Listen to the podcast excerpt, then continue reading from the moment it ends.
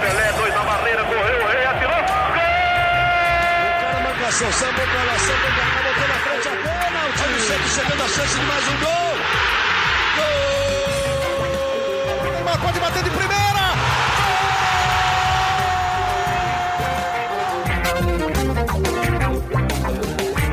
Orgulho que nem todos podem ter. Eu sou Leonardo Bianchi, esse daqui é o Gé Santos, podcast semanal do Peixão aqui no Globoesporte.com. E hoje eu tenho aqui comigo Arthur Capuani. Tudo bem, Arthur? Tudo bem, Leozinho? Como você está? Arthur, que é editor de texto aqui da Globo, do Globo Esporte, tá sempre também aqui acompanhando o dia a dia do peixe. E quem tá sempre no dia a dia do peixe é Gabriel dos Santos, de volta depois de um período sabático do, do podcast do Santos. Tudo bem, Gabriel? Fala, Léo. Fala, Arthur. Tava com saudade do podcast Gia Santos, estamos de volta. É, estava ausente do Gia Santos, mas não tirei folga. Pelo contrário, muito plantão pela pela frente. Trabalhamos no jogo contra o Inter nesse fim de semana agora. É, agora é bola pra frente. Vamos, vamos participar cada vez mais aí do Gia Santos. Bom, a gente vai começar falando, claro, um pouquinho do- desse jogo contra o Inter, mas numa pegada um pouco diferente. A gente quer falar porque o Santos repetiu uma coisa que tem sido a tônica da temporada, né? Parafraseando programas esportivos pela casa e por outras casas do Brasil aqui, que é o, o Santos começa bem, tem um primeiro tempo bom, ou pelo menos um primeiro tempo aceitável. Depois volta do intervalo, cai de rendimento ou cai de produtividade, de certa forma perde a concentração. E aí domingo a gente teve um fator a mais que foram as mudanças, na minha visão, e imagino que na do Gabriel e na do Arthur também, equivocadas do Sampaoli, né? Então, Gabriel, por que, que o Santos cai tanto de rendimento no segundo tempo? É, então, Léo, é, é uma coisa que tá acontecendo bem, bem frequente na temporada, como você mesmo falou. É, e não, não necessariamente no segundo tempo. Tem vezes que o Santos começa um primeiro tempo horroroso e faz um segundo tempo muito bom. É, mas especificamente nesse contra o Inter, eu achei que, que as trocas dele foram muito equivocadas, como você disse também. É, mas acho que também ele não tinha muita peça no banco de reservas, né? Sem os, os, os reforços, os, os convocados, melhor dizendo, é, ficou, ficou um pouco difícil ali para ele tentar mudar alguma coisa no time, mas a entrada do Uribe, para mim, não fez o menor sentido. Matou o menor time, sentido. né? Matou o time, eu até escrevi isso na análise é, que subiu hoje na segunda-feira, que é o dia que a gente está gravando. É, e matou o time, porque o time naquele momento precisava de velocidade. Ele tira o Marinho, que por pior que estivesse no jogo, é, é um cara rápido e coloca o Uribe, ele mata o, o, o, o sistema ofensivo, não tem nenhuma velocidade. A bola chega no Uribe, a bola morre. Pelo menos é o que aconteceu nas, nas 11 vezes que o Uribe foi titular, foi isso que aconteceu. É não o- tem funcionado, né, Arthur? Ele, o Uribe, sempre quando ele, ele entra, ele já entrou num esquema é, bem. Dois tipos de esquema o Uribe já jogou, joga quando ele entra. Uma é no desespero, quando é ele e o Sacha enfiado no meio da área, como foi contra o Atlético Paranaense. Tentar achar um gol de bola tentar parada. achar um gol, é, re- rechear a área de jogadores para tentar, na marra, conseguir um gol. E o outro esquema é mais ou menos o que aconteceu ontem, que é jogando o Sacha já para o lado do campo e só ele dentro da área. Quando ele fica dentro da área, ele não faz realmente uma mudança ali de estilo. O que o Sacha faz que é voltar muito Que é para a do falso 9, né? falso 9. Ele fica enfiado dentro da área. E pro estilo de jogo do Santos, isso é prejudicial, porque o jeito que a gente viu que melhor funcionou do Santos jogar é com os meias entrando na área, os meias entrando muito. Com Seja cara ele o Sanches, seja ele o Pituca, seja ele Jamota, que o Paulista fazia muito gol, é, o Jorge, que não tá jogando bem também. os laterais, você falou do Jorge lá à esquerda, o Ferraz também entra muito, é, ainda mais na função que ele fez ontem, que foi um pouco mais de meia e o Veríssimo na lateral. Mas, então, o, com o Uribe lá, é, no meio da área, segurando, o time fica engessado. Acho que já até falei no outro podcast, é engessado o time fica. Parece que não Uhum. consegue render ali nos passes, ainda mais no estilo de jogo do time. Então, pesou mesmo. E você falou sobre o banco, Gabriel. É, quem ele teria de opção ali, mais clara, seria o Lucas Venuto. Só que o Lucas Venuto é um 6 por meia dúzia se você põe ali na ponta. Você vai tirar o Marinho e vai colocar outro jogador do meio o estilo. Marinho Então não ele tava muito bem também, então talvez até resolvesse um pouco, né? Alguns jogos o Marinho não tá bem. Não é à toa que perdeu a vaga titular pro Thailson no jogo anterior, contra o Palmeiras, né? Uhum. E, então o Marinho não vinha rendendo. Aqui dessa vez, realmente, ele tinha pouca opção. Não tinha o Delis, o, o, Tha- O Soteudo. o Soteudo. O Thailson falou, inclusive na coletiva, que O Delis estava treinando titular, sentiu, e aí que o São Paulo chama ele no treino para jogar lá na ponta. É, então ele já estava, o São Paulo já estava pensando no Delis ao invés do Marinho. O Marinho já estava se tornando ali, se tornou uma terceira opção, né? Então. Os melhores jogos do, do Marinho, inclusive, é, aí pode ser, claro, uma coincidência, mas os melhores jogos dele foram até quando ele veio do banco, né? A gente lembra do jogo contra o Botafogo, que ele decidiu o jogo, né? E, e mudou o time, né? E, e de, voltando até a nossa pauta inicial, o São Paulo, ele, quando ele mexeu, ele não conseguiu mudar o time para melhor e o time caiu de rendimento, né? Mas não é, não é só isso, né, Gabriel?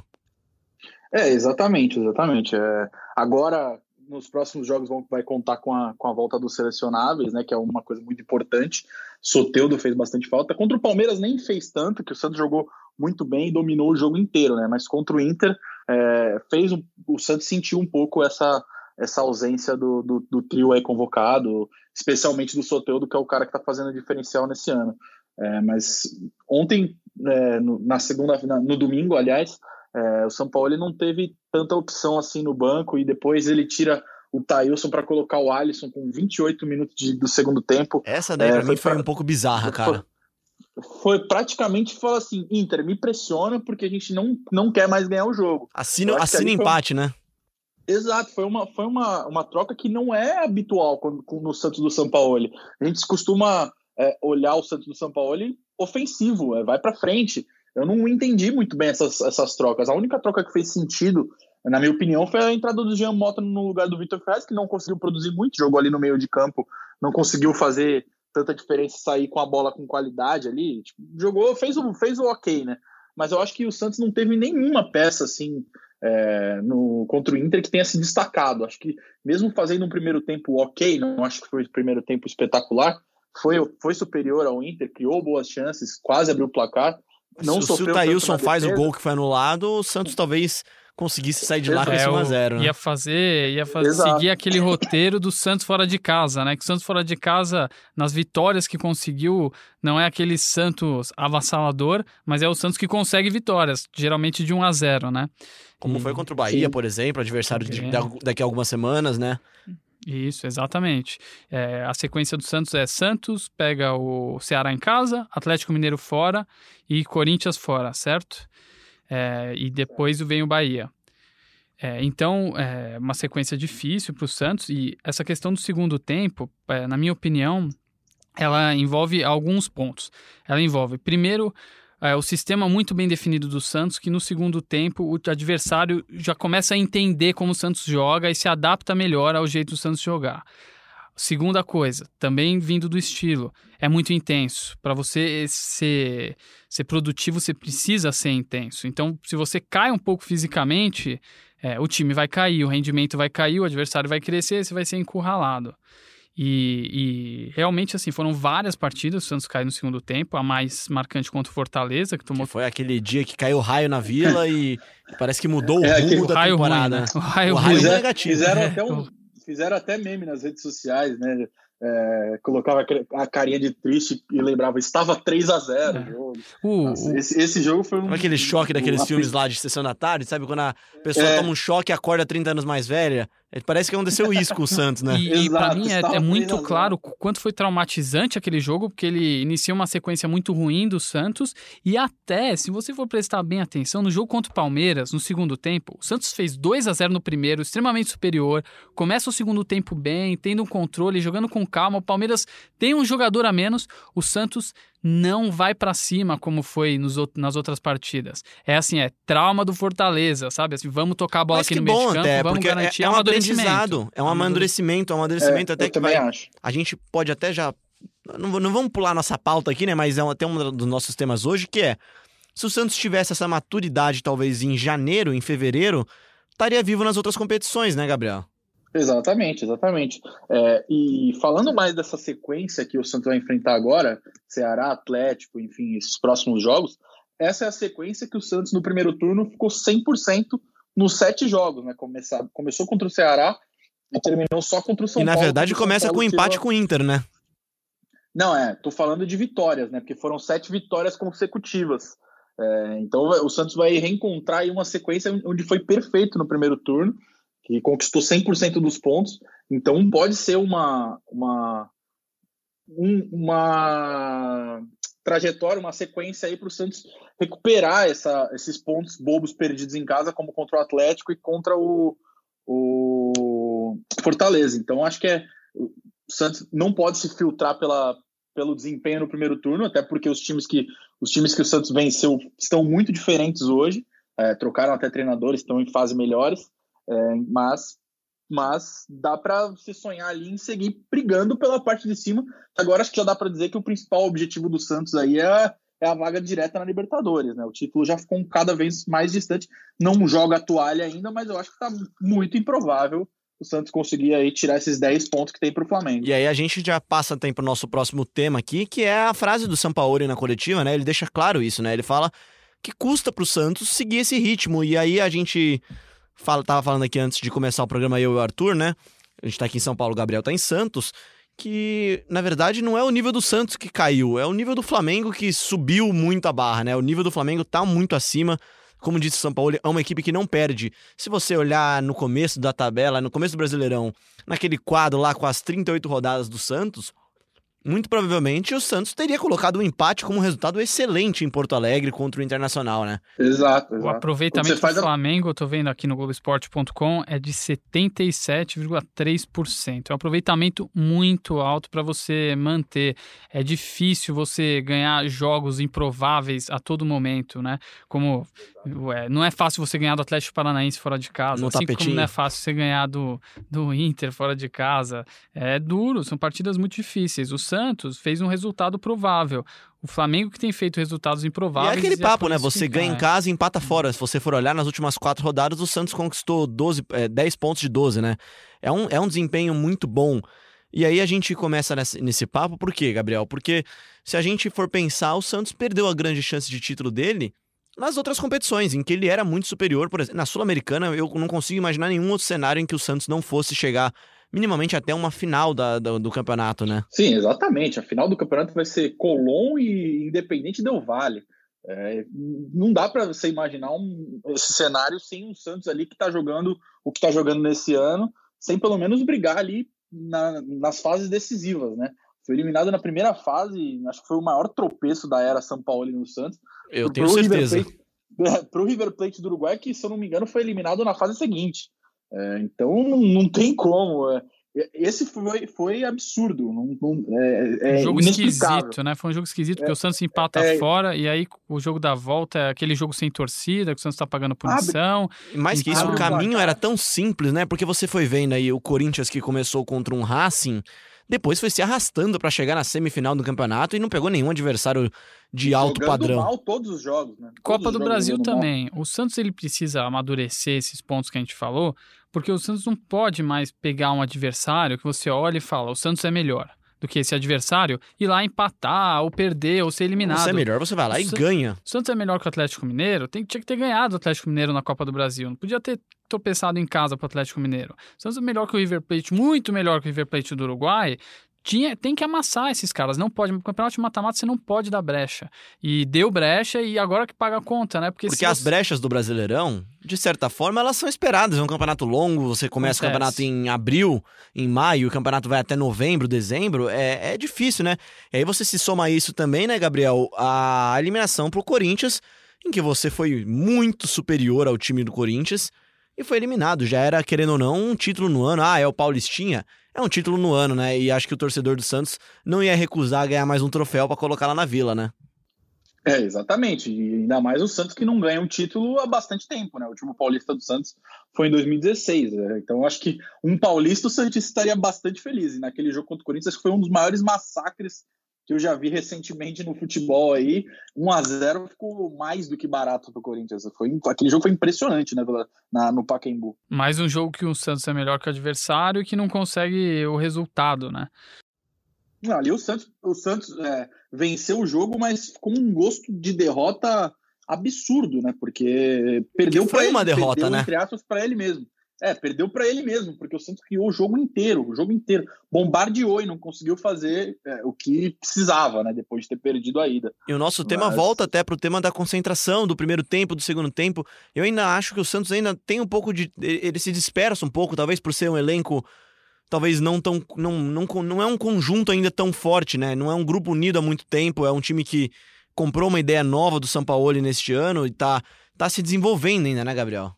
É, exatamente, exatamente. Então, é, e isso que me deixa um pouco é, em dúvida. O São Paulo faz um excelente trabalho, isso é indiscutível, é, mas não sei se essa mudança de time rodada a rodada não tem um, um, um entendimento entre os atletas. Se ela cobra um preço, né?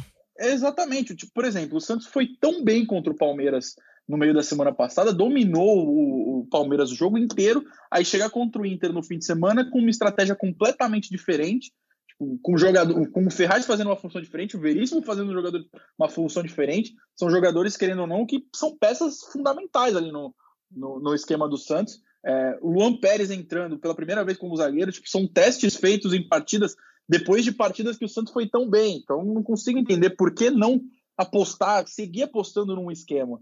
É, porque, porque é, até é, o que eu acho também, o que eu acho também é que pô, se você olhar as opções, as mudanças, é, olha quantos jogadores chegaram no meio do ano importantes para o Santos também. Marinho, o problema Uribe é, chega o Santos, muito ele cedo. foi trocando as rodas durante Luan a corrida, Pérez, né? Exatamente, foi trocando as rodas e, e, realmente esses jogadores ainda não se encaixaram. a gente lembra no começo do ano do São Paulo reclamando de reforços, o Santos foi atrás do Marinho, trouxe recuperou o Sacha, né? Trouxe o Uribe, trouxe o Jorge, trouxe... Quando o Santos cai na Sul-Americana, no, no jogo de ida ainda, o Copete era titular do time. O Copete, que já, já nem tá mais lá, entendeu? A, a questão é, é muito. O time foi se construindo. O elenco hoje é um elenco melhor do que no início do ano, mas é um time que está se construindo. E a gente vê claramente, assim, como é, o enfrenta problemas por causa disso.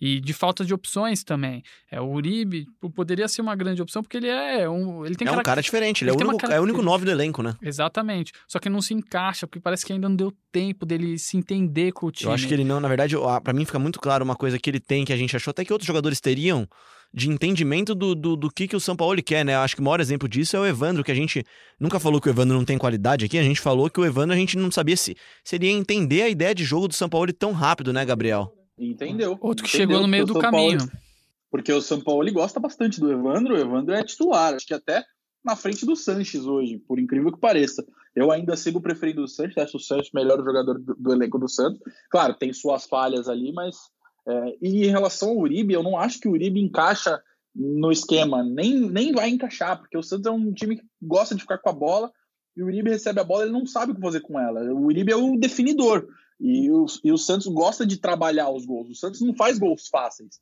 a bola não chega no atacante para ele empurrar, né? É, não, é. Não chega no atacante para ele empurrar, mas chegar no atacante chega. É, só que o Uribe costuma matar as jogadas, como ele fez contra o Inter agora. É, são 11 os jogos do Uribe aí e ele não fez nenhum gol. É um jejum gigantesco.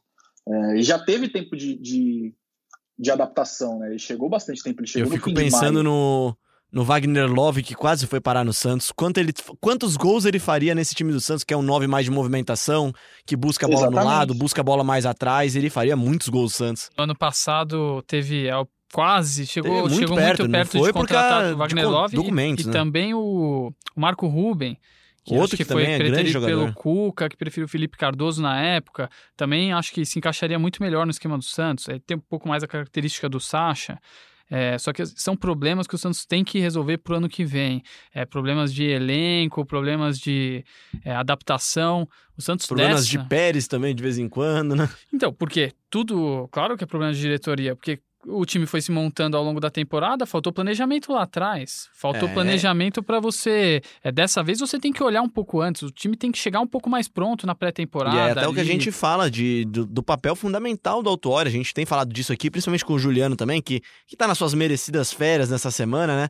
Mas a gente sempre fala do papel do Autuori, que é esse. Ele tá fazendo essa ponte Exato. agora com, com o São Paulo, com a diretoria, com o presidente Pérez, para começar a montar. E acho que aí a gente até para ir já encaminhando daqui a pouco para nossa parte final do programa, o quão importante é a manutenção do São Paulo no elenco, do São Paulo no time, que é o passo número zero do Santos para pensar em 2020, e mais do que isso também, como é importante construir esse projeto junto com ele, né, Gabriel?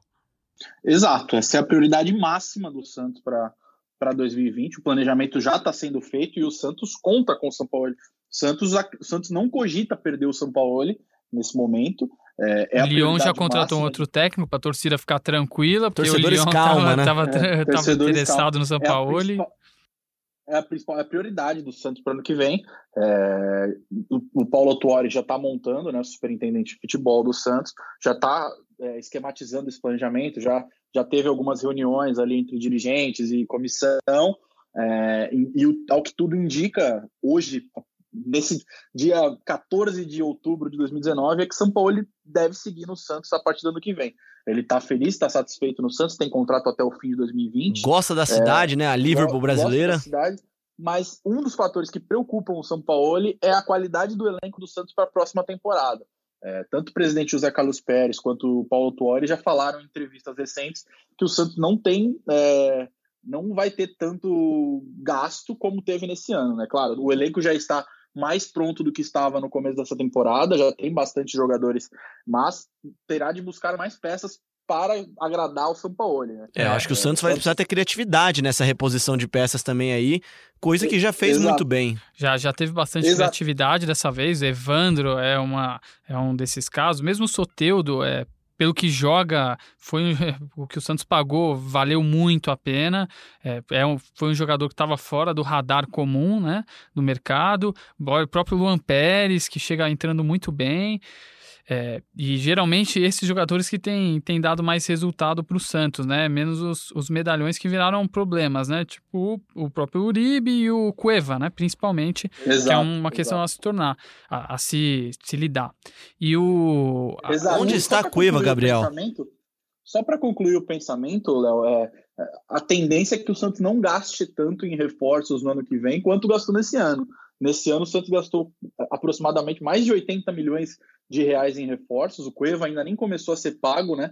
É, já que você perguntou do Cueva, o Cueva só começa a ser pago a partir do ano que vem. Meu Deus. três serão três parcelas aí de quase 30 milhões de euros, né? Porque o dólar de lá para cá aumentou, então quase 30 milhões de reais, aliás, falando, corrigindo aí, torcedores, calma, não é 30 milhões de euros, 30 milhões de reais, é, divididos em três parcelas, então foi um péssimo negócio, né? Pelo que, pelo que se resultou, o Cueva atuou pela seleção peruana aí nessa, dessa, nessa data FIFA e chega, chega ao Santos apenas na quinta-feira. Tá fora é, da, do jogo contra o Ceará na quinta, é, e o Santos ainda não definiu, até esse momento que a gente está gravando aqui, não definiu qual será a situação de- dele depois que ele voltar da seleção. Porque antes dele voltar, antes dele ir para a seleção, é, ele se envolveu naquela confusão na, na casa noturna aqui em Santos, o Mob Dick, que não é um restaura- restaurante. então Sempre não bom pontuar.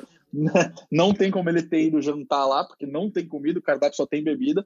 É, então, fica, fica, tá indefinido ainda sobre o que, que vai acontecer com o Cueva aí até esse momento que a gente está gravando, porque antes dele ir, ele não estava nem treinando junto com o elenco e, eles, e o Santos liberou ele antecipadamente para ir para a seleção peruana. Então, fica, até na seleção peruana ele deu uma entrevista falando que não não estava afastado, que o Santos não pode fazer isso com ele, é, enfim. Mas o futuro segue segue indefinido aí. E, e falando em contratações também aqui, é até um papel muito importante de um cara que a gente já citou aqui também, que é o William Thomas, né, o Gabriel, que é do, do scouting, do scouting do Santos, para não repetir contratações para o 2020 do Santos, como é a contratação do Jobson, né, que é um cara que não, que não se encaixou no elenco, que não é o que o São Paulo quer e tá lá parado, pode até servir de moeda de troca em futuras negociações, mas o Santos precisa achar peças que se enquadrem no que o time precisa, né? Acho que o- um dos nomes desse daí, um dos, das posições daí é a posição Jean Lucas, né? A posição que, que mais desequilibrou o Santos depois que ele saiu, né, Arthur? O Sampaoli, ele, ele falou em coletiva sobre. Primeiro, lá atrás, ele falou sobre a questão dos volantes, que ele tinha pedido dois volantes com a saída do Jean Lucas e não, não recebeu esses volantes. Se você pensar de volante, hoje o Santos tem o Alisson e o Pituca que jogam, só. E tem o Felipe Jonathan que joga de segundo volante, barra É, meia. Mais meia, né? Mais ofensivo, o Felipe Jonathan. O, quem fez já. É, o Jean Mota fez isso contra o Palmeiras mais, né? Ajudando o Pituca ali na saída de jogo para deixar o Pituca subir mais. Mas realmente falta, né? Tá claro que falta volante. É, depois da saída do Jean Lucas, o São Paulo, o São Paulo ele teve que se reinventar ali, né? Porque muda completamente o estilo. E sobre o Jobson, o Sampaoli falou que, é, deu uma explicação, falou que alguns jogadores demoram um pouco mais para se adaptar ao estilo de O jogo. Jobson tá do demorando alguns meses, né? Então, E deu dó no Jobson. Contra o Palmeiras, ele ia entrar, Nossa, né? Deu muita dó do Jobson, porque a gente tava ali na cabine e a gente viu do São Paulo, o São Paulo chamando o Jobson, eu até falei para os amigos setoristas que estavam do meu lado: olha, o Jobson vai entrar. Aí o juiz termina, a hora, termina o jogo na hora que eu falei isso. Tadinho do cara. O cara tava ali para entrar no jogo, ia tirar um peso que tá aí desde abril. O Jobson foi contratado desde a, foi contratado em abril desse ano do RB Brasil e até hoje ele não jogou um jogo pelo profissional, e... só foi utilizado no aspirantes. Então, certamente você vê, né, que... peso ali. E estrear, e estrear, o São Paulo falou que queria colocar ele no jogo principalmente pela qualidade do passe dele. Então, o São Paulo ainda vê alguma característica e eu fico positiva. pensando nele assim, mesmo, na cabeça dele, né? Pô, o cara chega no Santos, o Santos era um time, na época, um pouco desacreditado ainda, mas começa a crescer de produção, ele começa a ver o time jogar muito, e fala, ele no banco falando, meu Deus do céu, eu quero jogar também nesse time, né? Esse time bom do Santos, que com certeza atraiu até olhares de outros jogadores de times, até de São Paulo mesmo. Posso citar o Corinthians, o São Paulo, que jogando futebol abaixo da, da, da, média, então os outros jogadores devem olhar e falar, eu quero jogar nesse time também, cara, que dá tudo certo, né? É, você falou, o Jobson tava com, com moral, porque ele tava sendo disputado no mercado, tinha feito um ótimo campeonato paulista, o Santos vai Escolheu atrás dele. Escolheu o Santos, né? É, exatamente. É, o Galo queria ele, o Atlético Mineiro. E foi... Acho que ele escolheu bem, né? Ah, sim, com certeza. Mas pelo menos, acho que no Atlético Mineiro ele teria, já teria jogado até hoje, né? Ah, acho que provavelmente ele já teria jogado, talvez fosse titular, talvez estivesse tendo trabalho agora lá. E Gabriel, então já projetando um pouquinho a, a essa sequência do Santos agora, é uma sequência difícil, sim. Tem adversários duros, tem o Ceará agora em casa, talvez seja o mais equilibrado, mas você vai enfrentar um Atlético numa clara crise técnica e de pontuação na tabela também agora, lá em, lá em Minas Gerais vai enfrentar o Corinthians fora de casa também, depois volta para receber o Bahia do Roger Machado, que vem fazendo um trabalho bem legal. O que, que dá para esperar de mudanças na equipe do Santos nesses próximos jogos, Gabriel? Ah, mudanças são claras, são claras e sempre óbvias. O que dá para esperar? Porque mudanças, né? Porque, porque São Paulo, tratando de São Paulo, São Paulo tem 51 jogos à frente do Santos e 49 escalações diferentes. Então, mudanças terão, podem ter certeza, mas as principais delas serão as voltas dos convocados, né? Uh, Soteudo e Felipe Jonathan voltam a ficar à disposição. Soteudo deve ser titular inquestionável, fez muita falta. É, vai ter apenas um treino só é, antes do jogo contra o Ceará, mas acredito que deve ir para o jogo, né? Não, não faz sentido o Soteudo ser banco. É, e também é, a, a, volta do Delis Gonzalez, a volta do Felipe Jonathan. Então o São Paulo ganha mais opções aí, tanto para começar tanto para começar os jogos quanto no banco de reservas quando tiver alguma situação adversa. Sobre a sequência, é, acho, que ser, acho que vai ser mais difícil do que no primeiro turno. Mas começa de uma forma mais tranquila, entre aspas, porque tem o Ceará em casa, o Ceará não está bem na, na tabela e também é, o Atlético Mineiro fora, mas o Atlético Mineiro despencando, né? Tomou quatro. Que é, o Atlético está querendo fazer companhia pro Cruzeiro lá embaixo. É, é, tomou 4 a 1 do Grêmio agora nesse, fim, nesse último fim de semana. É, não está em boa fase, agora contratou o Wagner Mancini, é um ares novos aí pro, pro, pro Galo, mas acredito que o Santos tem que ganhar os dois jogos se quiser continuar é, sonhando com o título. Eu já não acho tanto possível assim. É, acho que já, já meio que deu uma, uma desanimada. O próprio São Paulo disse na coletiva, evitou fazer projeções, mas disse: cara, é difícil seguir esse ritmo com o Flamengo na primeira. Não dá para controlar toda... o Flamengo, né? Os, é, os caras ganham todas as rodadas, nos custa seguir esse ritmo. Foi exatamente a, a expressão que o São Paulo utilizou. O, Mas, dos dois é, é, próximos adversários, você falou do Ceará e do Atlético Ceará Mineiro, Atlético. os dois perderam três dos últimos quatro jogos, né? O Ceará ganhou o último com gol no finalzinho e o Atlético Mineiro tem um empate dos últimos quatro jogos e três derrotas.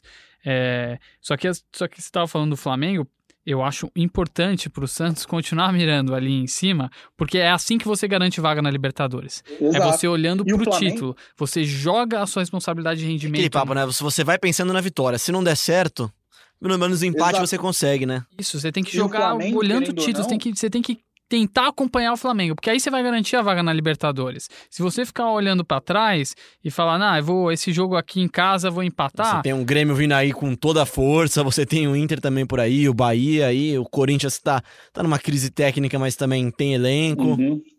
E o Flamengo, querendo ou não, é, mesmo nessa sequência de vitórias e resultados incríveis aí que tem, que tem conquistado rodada após rodada, é, ainda enfrenta Palmeiras no, na arena do Palmeiras enfrenta o Santos na Vila Belmiro. Nas duas últimas rodadas.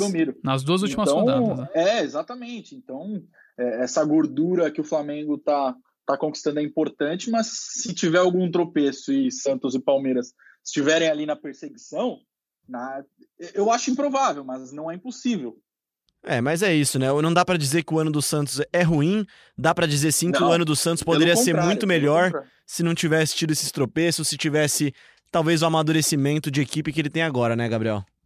É o que a gente fala sempre aqui no podcast. Se a gente, se a gente oferecesse para um Santista antes do Campeonato Brasileiro começar, que o Santos estaria em terceiro, brigando pela terceira e segunda colocação ali até o fim, da, até o fim do campeonato, eu duvido que não pegariam. né? Até pelo cenário que se desenhava no começo do ano.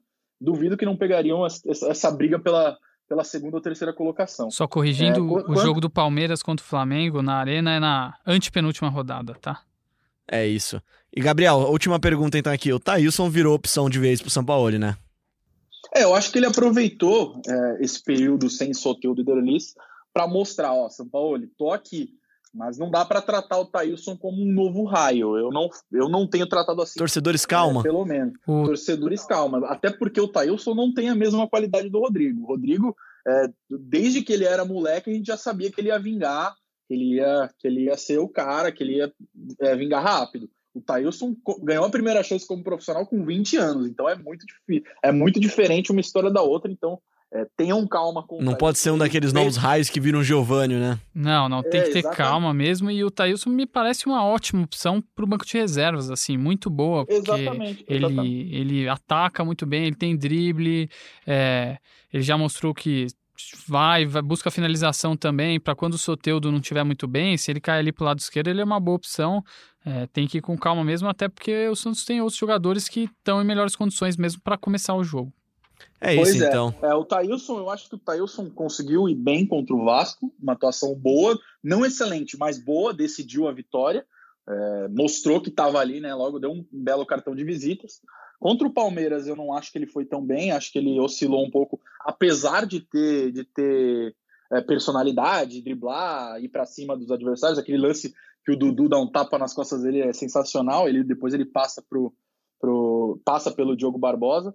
Então, é, e, e agora contra o Inter, eu achei que ele teve uma atuação bem abaixo também. Achei, achei que, que errou alguns passes que não, que não poderia. E... Mas agora é projetar a sequência, né? Talvez ele seja mantido agora contra o Ceará pela falta de tempo de treino dos outros dois, do Soteldo e do Derlis. Então, pode ser que, que o Thailson seja uma opção aí do São Paulo até o final da temporada. É isso. Gabriel, obrigado pela sua participação. Você vai acompanhar as duas próximas partidas do, do Santos agora ou tá de folga também? É, contra, contra o Ceará estarei na Vila Belmiro. Contra o Atlético Mineiro em Minas é com o Kaique Estiva, estarei de folga. Mas que chinelo, hein? Arthur, obrigado pela presença aqui também. Obrigado, Léo. Ó, agora você já não tem mais desculpa para não ouvir o podcast GE Santos. Agora estamos também no Spotify. Ouve a gente em globesport.com.br podcast, Apple Podcast, Google Podcast, Pocket Cast e no Spotify. Mande sua participação com hashtag GE Santos. Semana que vem a gente traz mais participações de vocês, traz perguntas. Com a volta de Juliano Costa, com todo o nosso elenco completo aqui. Arthur também. Vamos ver se ele não dá uma chinelada, aparece aqui de novo. Eu vou estar aqui, já tá, tá confirmado. Tá confirmado? Então tá bom então. Muito obrigado a você que ouviu até aqui. Um grande abraço e até semana que vem.